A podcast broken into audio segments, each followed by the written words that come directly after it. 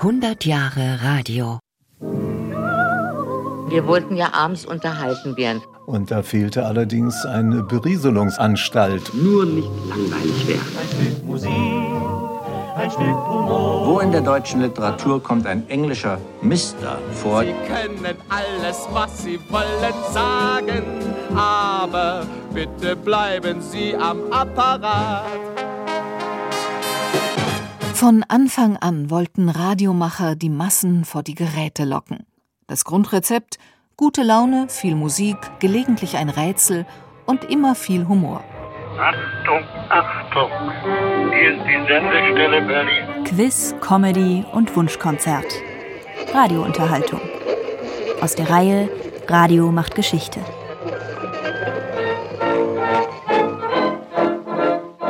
Ein Mann im Frack auf der Bühne.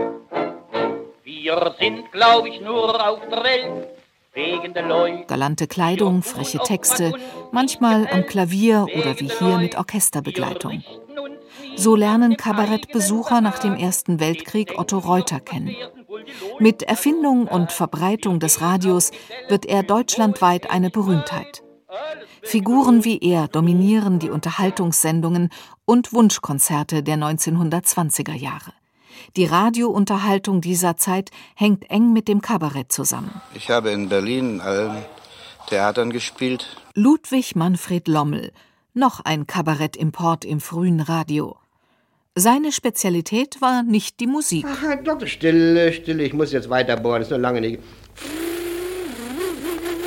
Ich habe viele Hörspiele geschrieben, mehr als 100 und sie alle allein gesprochen, alle akustischen Effekte auch allein gesprochen. Ich brauchte niemanden im Senderraum, im Gegenteil, mir war es recht, wenn ich ganz allein drin schalten und walten konnte. Ganz ohne Tonband und Mehrspurtechnik erzeugt Lommel seine Geräusche live mit Requisiten oder eben direkt mit dem Mund. Die bekannteste Sketchreihe Ludwig Manfred Lommels sind die Geschichten aus Runxendorf. Im Mittelpunkt das notorisch zerstrittene Ehepaar Paul und Pauline Neugebauer. Der Komiker leiht allen Figuren seine Stimme und vielen Gegenständen. So wie hier dem Automotor, damals noch angelassen mit einer Kurbel. Los, lass noch einmal an.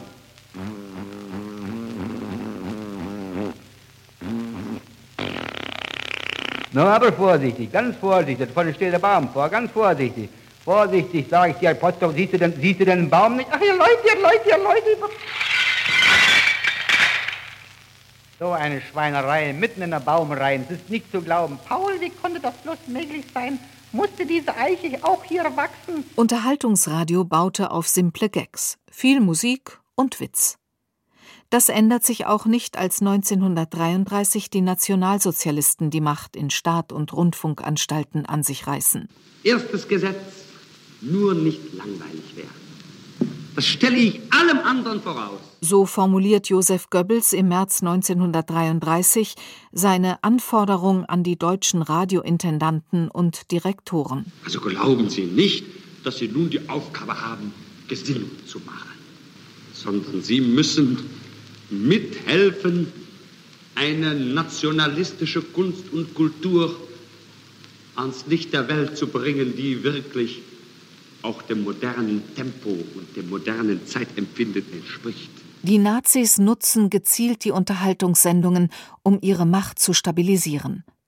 Gerade bei dem Teil der Bevölkerung, der sich nicht für Parteitagsreden interessierte. Ist die Milch vom Herd? Das Badewasser abgestellt. Der Sonntagskuchen aus dem Backofen? Gar nichts verderben. Überlaufen? Anbrennen. Na, dann können wir ja anfangen. Frohen Samstagnachmittag zusammen.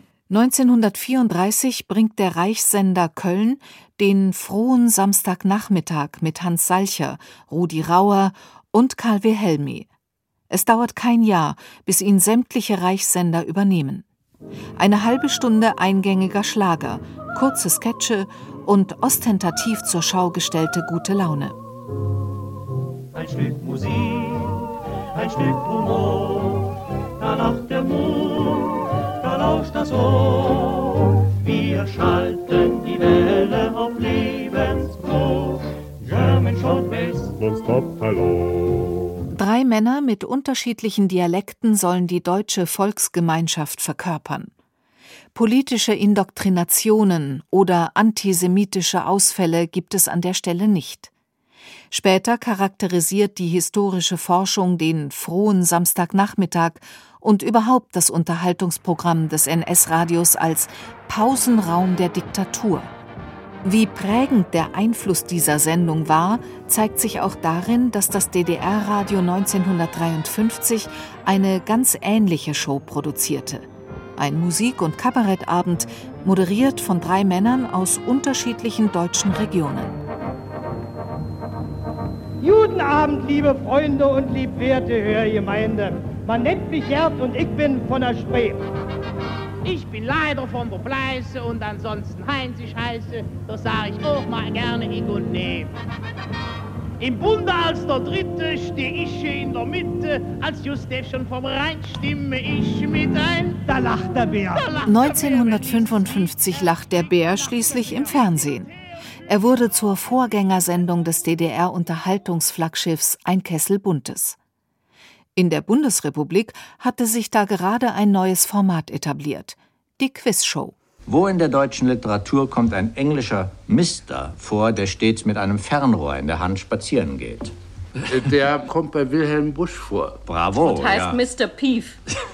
Wundervoll. Mit einem ja. Perspektiv. Sein Jawohl. Motto, Das ist in Plisch und Plum. Plisch und Zugereist Plum. in diese Gegend. schön ist es auch anderswo und hier bin ich sowieso. Bei Raten Sie mit trat Team Frankfurt gegen Team London an. Die Ratesendung lief gleichzeitig im hessischen Rundfunk und beim deutschen Dienst der BBC. Es ist kein Zufall, dass das erste deutsche Radioquiz eine britisch-deutsche Koproduktion war. Schon 1938 hatte die BBC mit Spelling Bee die Idee aus den USA übernommen. Im deutschen Unterhaltungsradio der 50er war sie dann nicht mehr wegzudenken. Sie nur gerade schnell was fragen. Bitte bleiben Sie am Apparat. Wir haben uns aus dem Programmheft rausgesucht, was ist heute für eine unterhaltsame Sendung abends. Denn wir wollten ja abends unterhalten werden. Denn die Zeiten davor waren ja schlecht und so schön waren ja die 50er, Anfang 50er Jahre auch noch nicht. Wir wollten ja entspannen.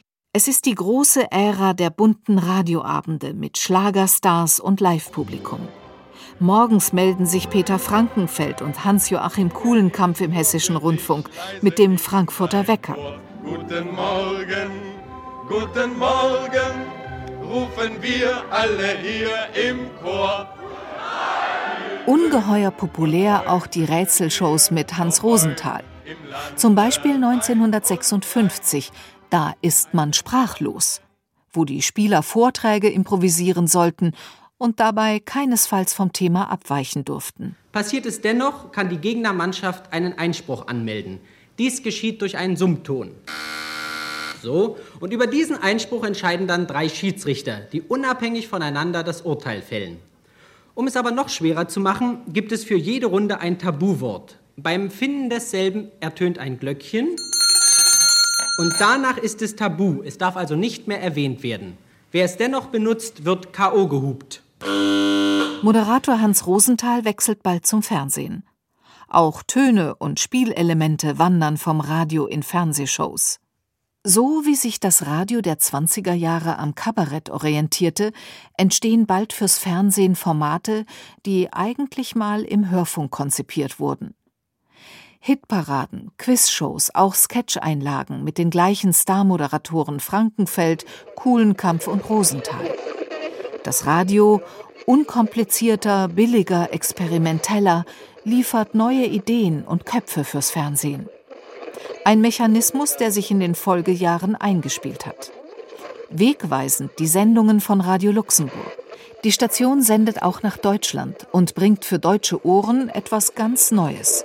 Einer der wichtigsten Köpfe dort ist ab 1964 Frank Elstner. Diese Art von Sendung hat man damals in Deutschland nicht gekannt. Man hat Kulturradio vom Feinsten gemacht. Die öffentlich-rechtlichen Anstalten haben wunderbare Hörspiele produziert, großartigen Kinderfunk gemacht.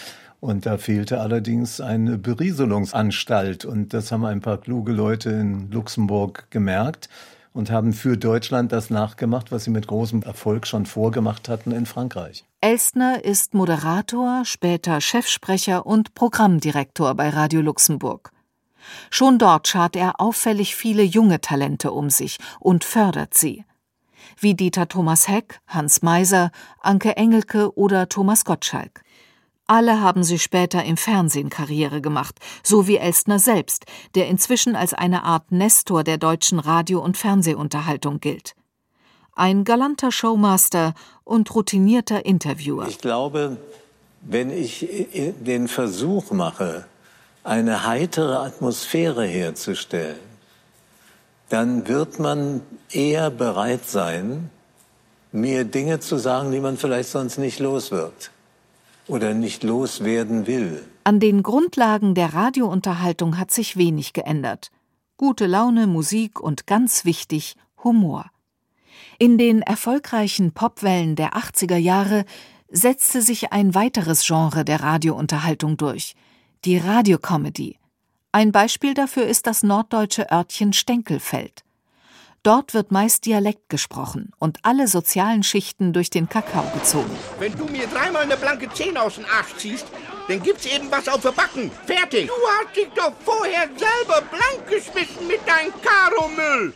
Du Pfeifenwichser! Wie in jedem Jahr endet das große Skatturnier beim Spielkartenverein Kreuzflöte von 1899 e.V. mit viel Unruhe.